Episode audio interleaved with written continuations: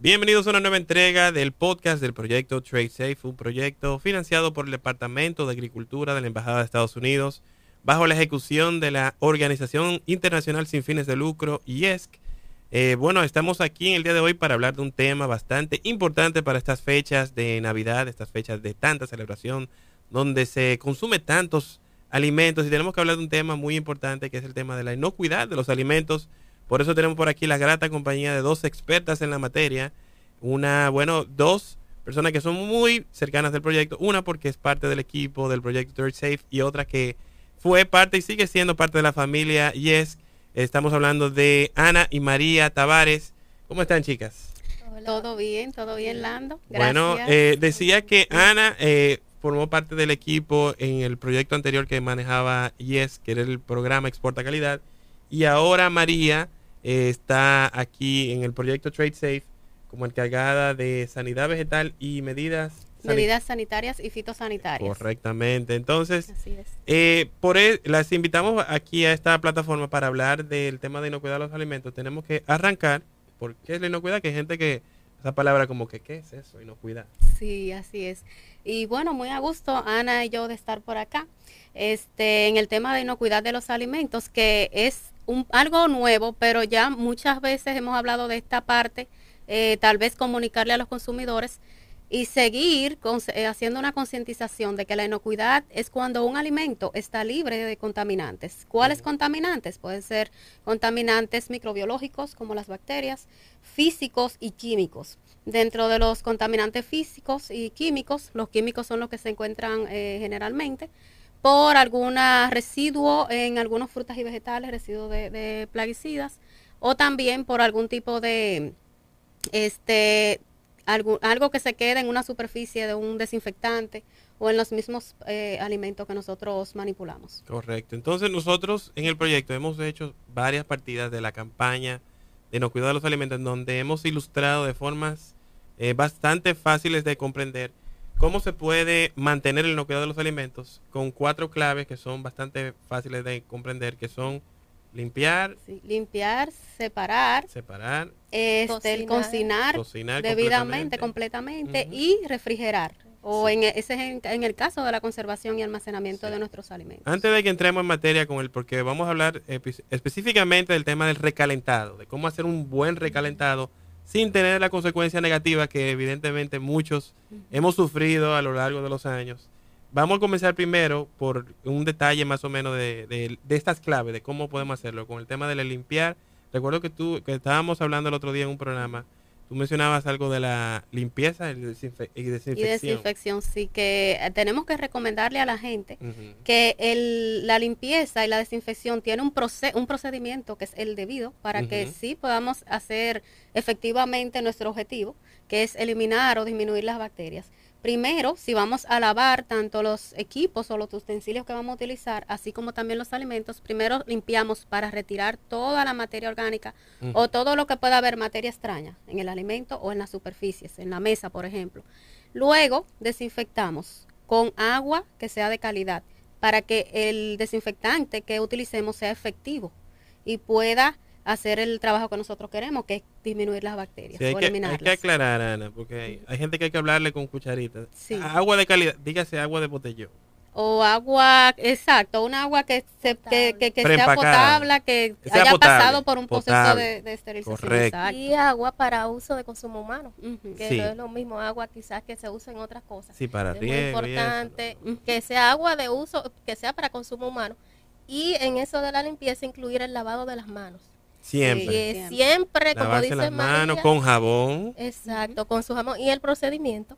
Un procedimiento de lavado por lo menos 20 segundos. 20 segundos. Eh, frotándose las manos.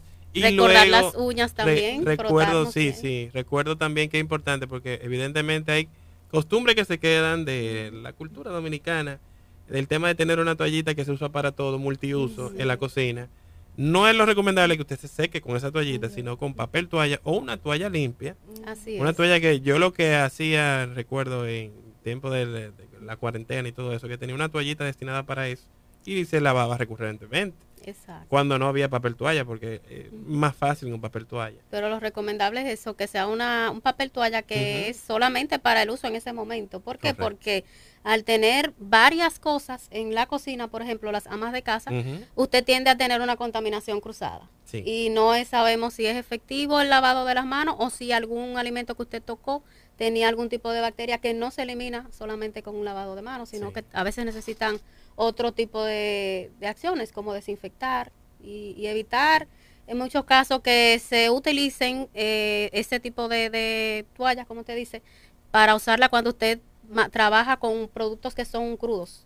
Sí. Y usted tiene también productos que ya están listos para, el para comer. Por eso es que se recomiendan los, las toallas desechables. Antes de que terminemos con la clave de, lim- de limpiar, eh, tenemos que hablar del tema de cómo se cómo se higieniza correctamente los alimentos, que hemos hablado de que se puede usar un cloro, pero grado alimenticio, que lo venden en diferentes comercios. Ustedes lo pueden buscar perfecto, porque no es el otro cloro. No. Eh, si usted usa eso para la hora de cocinar, no, fácilmente se puede causar daño. ¿Verdad que sí, Ana? Así es. Mira, incluso eh, les recomendaría a Hilando que hay unas aplicaciones, unas app que uno puede buscar Ah. en la, cualquier móvil, todo eso, descargarlo en nuestro teléfono para saber las dosis específicas que se deben añadir para Eso usted poder utilizar en sus frutas y vegetales, por ejemplo, un desinfectante que sea grado alimentario, ¿Recomienda pero la dosis correcta. Bueno, yo he visto varias aplicaciones, pero hay una de unos organismos internacionales. Pueden buscar así mismo eh, eh, dosis, dosificación de cloro. Ok. Se voy a mencionar, pero pueden buscar así mismo y en cualquier app te aparece, perdón, cualquier eh, búsqueda Sí, móvil sí. te aparece. Ujú. Exacto. Muy importante. Y, Perfecto. y esos cloros, o no cloros desinfectantes, Sí. que son grado alimenticio, porque hay algunos que están hechos a base de, de diferentes sustancias químicas, deben ser la, con una aprobación, ¿verdad? Que ya ha sido eh, analizado científicamente de que esa concentración que tiene ese desinfectante no le va a causar, en cierto grado, no le va a causar ningún tipo de daño a las personas o los Sí. humanos que lo utilizamos. Por eso es que se recomienda que se haga con un desinfectante que sea grado alimentario. Definitivamente. Eh, entonces la otra clave que tenemos que hablar es la clave de separar, que es muy importante, cómo separar correctamente los alimentos. Eh, evidentemente para evitar el tema de la contaminación cruzada. Exacto. ¿Cómo, ¿Qué ustedes recomiendan en ese sentido? de ¿Cuál sería la, la forma más, eh, los ejemplos más, más cotidianos? Sí. Primero es que nosotros eh, debemos de decirle a toda la población y a los consumidores que identifiquen cuáles son los productos que son de consumo fresco. Mm, cuáles son los productos y que lo establezcan, que, ha- que hagan como una clasificación en su hogar, cuáles son los productos enlatados, los productos que son crudos, como las carnes, los quesos. Entonces, una vez usted tenga todo esto ya identificado y usted va, va a poder ver cuál es el grado tal vez de cómo se descomponen más rápido, cuáles se pueden conservar por más tiempo, entonces guardarlo en, en lugares que sean separados, Sí, sobre, sobre todo los crudos de los que ya están listos o de los precocidos sí. y que sean cerrados herméticamente eh, donde, en los envases que usted los guarde. Y también al colocarlos en la nevera, que no quede un producto, por ejemplo, que tal vez emiten algunos tipos de saguasa o de, si tiene sangre, por ejemplo, sí. Líquidos, que no vaya a contaminar un producto, por ejemplo, como una lechuga, que Mm. generalmente no se cocina, usted se la come una carne fresca, por arriba de o una donde carne- pueda caerle, sí. O al queso, que usted lo sepa organizar todo eso. Los huevos también. Sí, tú sabes que en, la- en nuestras redes sociales, en Proyecto Trade Safe, hemos compartido varios tips muy, muy fáciles para que la gente sepa cómo organizar de forma más idónea los alimentos en la nevera. Además de que también tenemos una guía de inocuidad que hicimos con los amigos de Proconsumidor, que está disponible en nuestra página web en proyectotradesafe.org. Una guía con muchas imágenes, muy fácil de comprender, que cualquiera puede descargar y cualquiera pueda entender para que tenga ese elemento ahí, lo puede descargar en su celular y cualquier consultica ahí, ah, ¿cómo es? Ok, ya vi cómo es. que y ahí- pueden ver esas recomendaciones y a partir de ahí Exacto. hacer su, empezar a organizarse y hacer acciones que eviten las enfermedades transmitidas Sí. por los alimentos en el hogar. Tú sabes. Y, y quería agregar a Hilando que separar ¿verdad? alimentos, separar nuestras instalaciones de manejo de alimentos en nuestras casas, por ejemplo, de lo que es eh, la parte, el medio ambiente afuera.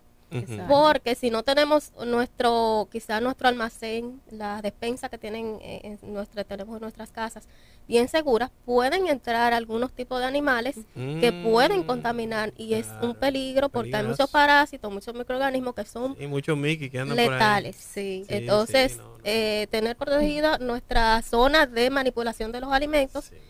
De, ma- de manera adecuada, al igual que la separación de los alimentos, como mencionan ustedes, la nevera y el almacenamiento. Eso es muy importante. Eh, también tenemos que, antes de que sigamos de, con, para otra clave, el tema de separar, tenemos que hablar del tema de las tablas. Ah, eso también. Que se recomienda que con las tablas, eh, lamentablemente tenemos la mala práctica, costumbre de años, que usamos la misma tabla para todo. Sí. Y evidentemente se recomienda utilizar una tabla diferente para cada tipo de alimentos.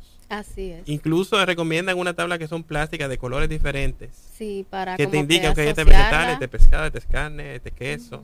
Sí, exactamente. Y más ahora en estas fiestas de Navidades, Uy, sí. que picar, tendemos a picar Ay, mucho, no, no. que los teleras, Ay, ay, que las frutas y vegetales con las que vamos a preparar la ensalada rusa. Debemos de tener cuidado. Por eso, eh, como dice Lando, hay, hay que, es bueno nosotros tener eh, ya clasificadas las tablas que vamos a usar con las carnes. Hasta para los tipos de carne debiéramos Sí. eh, debe- debemos eh, hacer esa clasificación porque las carnes como el pollo, el cerdo, la res, el El pescado, no podemos utilizar la misma superficie o la misma tabla, incluso los equipos, los utensilios, sí, el cuchillo, el cuchillo, todo, sí, sí. que la, si vamos a usar una trituradora, no, eh, eh, no es bueno usarla. Y si lo usamos, si lo usamos para uso mixto, limpiar y desinfectar adecuadamente, entonces utilizar. Eso evitaría mucha contaminación cruzada y que si queda alguna bacteria, entonces no se no vaya a contaminar otro producto que tal vez como la telera o los vegetales nosotros consumimos y si queda ahí y se multiplica rápidamente, entonces no nos contaminemos. Tú sabes que ahora que tú mencionas el pollo, tú sabes que hay algo que siempre, cuando hemos hecho media tours, eh, no, la gente se sorprende cuando le mencionamos que el pollo, que eso fue algo que yo aprendí con ustedes, Sí. que viene de por sí con, o sea, como que parte de su organismo con salmonela. Sí, su flora eh, natural tiene, se- eh, de todas las aves, Sí. existe la salmonela, que es una bacteria patógena. Patógena significa que es una bacteria resistente y que es muy, Dañina. puede, muy dañina, puede causar graves enfermedades en la persona hasta la muerte. Sí. Por eso es importante que eh, para las carnes, como decíamos, separar, cocinarla bien, llevar la temperatura del pollo al menos una temperatura de 74 grados Celsius por al menos eh, al centro del, del pollo, Sí, ¿verdad? sí. Por al menos unos 15 minutos. Esa es parte de la, de la tercera clave que queremos hablar, de cocinar completamente, especialmente carnes como el pollo, que hay gente que cree, la- eso ha sido difícil eh, hacerle entender, eh, cambiar el chip a nosotros los dominicanos de que el pollo no hay que lavarlo. Sí. Eh, lo que recomendaba, lo que estábamos hablando ahorita, es que, se compre en comercios, ¿cómo era? Sí, en Co- lugares donde se apliquen las buenas prácticas de higiene, que se vea que hay una buena manipulación, que ese pollo no está, de ninguna manera no debiera entrar en contacto con el piso, con superficies contaminadas, no debiera entrar en contacto ese, eh, ese alimento, tanto el pollo como cualquier tipo de carne, cualquier alimento, Sí.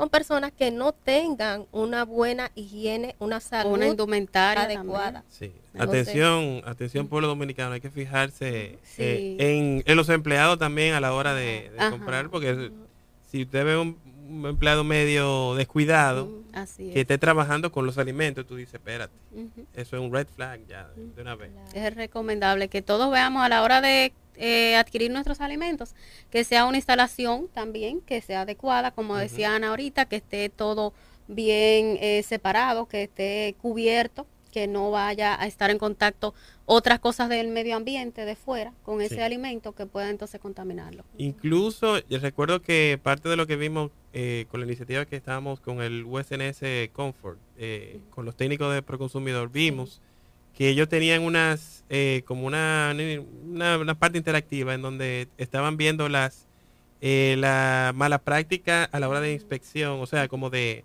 de cosas que tienen que fijarse. Y veían que en, en diferentes mercados, no era aquí, obviamente, eso era en otro territorio, eh, ellos veían que, por ejemplo, los quesos estaban fuera de una zona refrigerada y diferentes productos que tienen que mantenerse refrigerados para que se mantengan bien.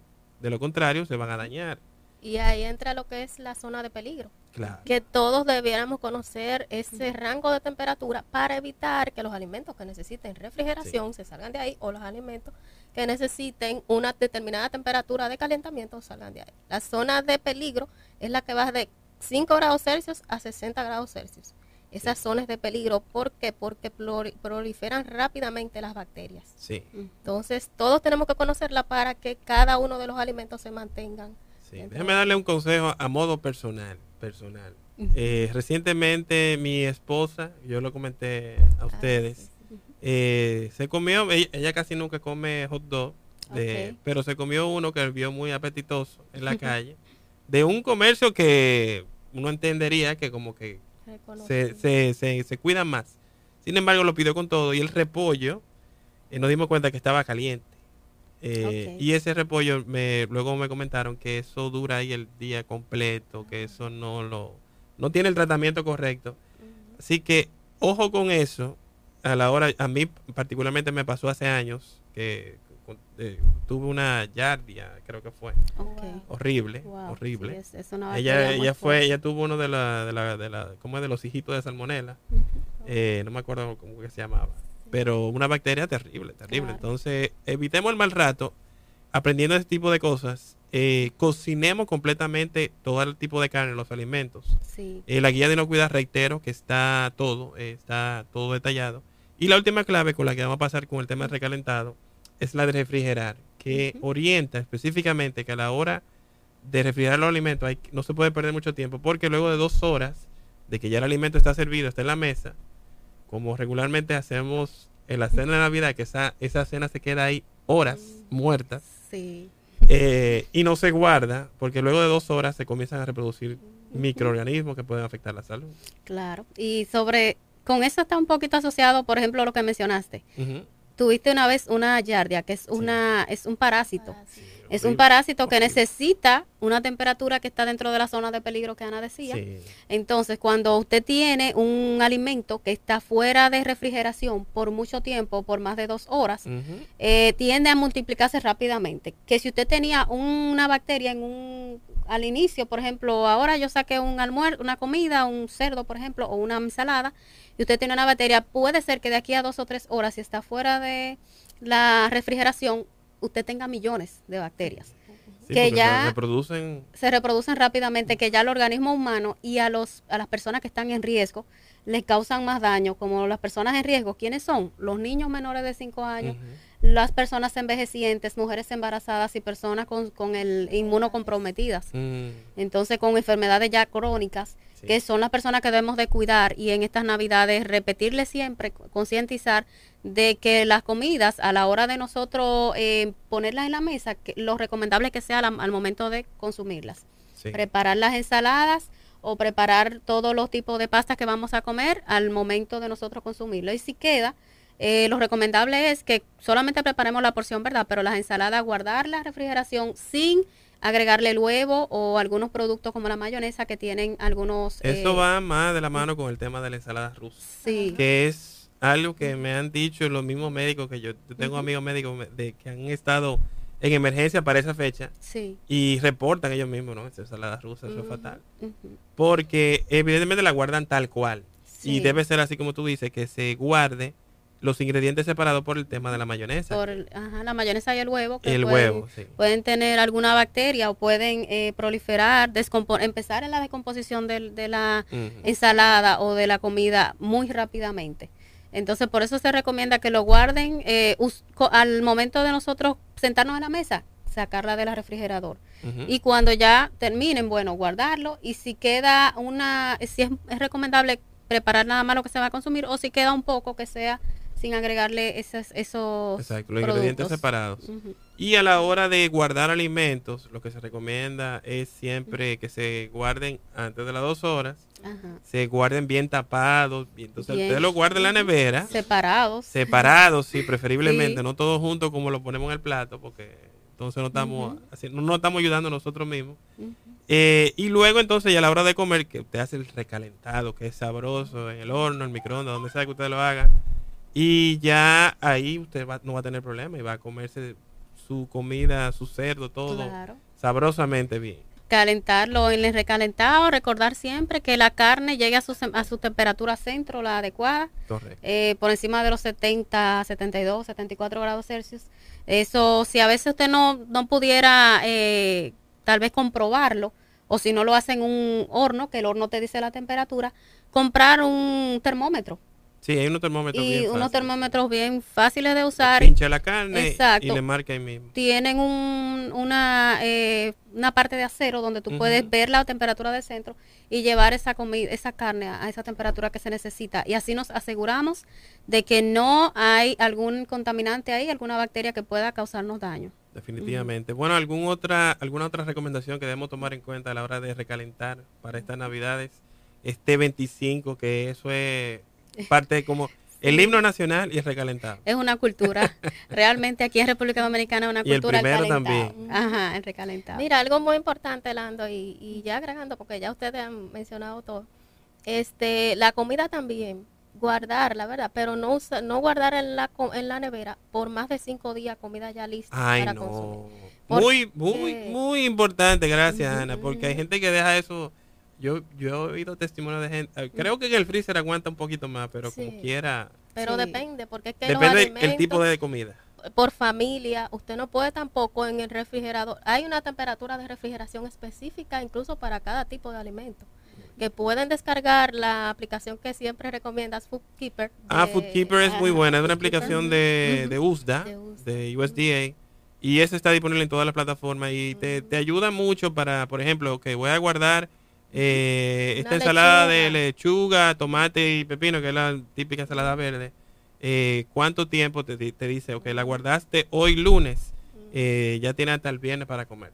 Ok. No, no, eh, nunca dejar pasar desapercibido. Ah, no, que dejé un alimento en el vehículo, lo dejé en la... Ay, no. No, porque es que se va descomponiendo, se van multiplicando las bacterias.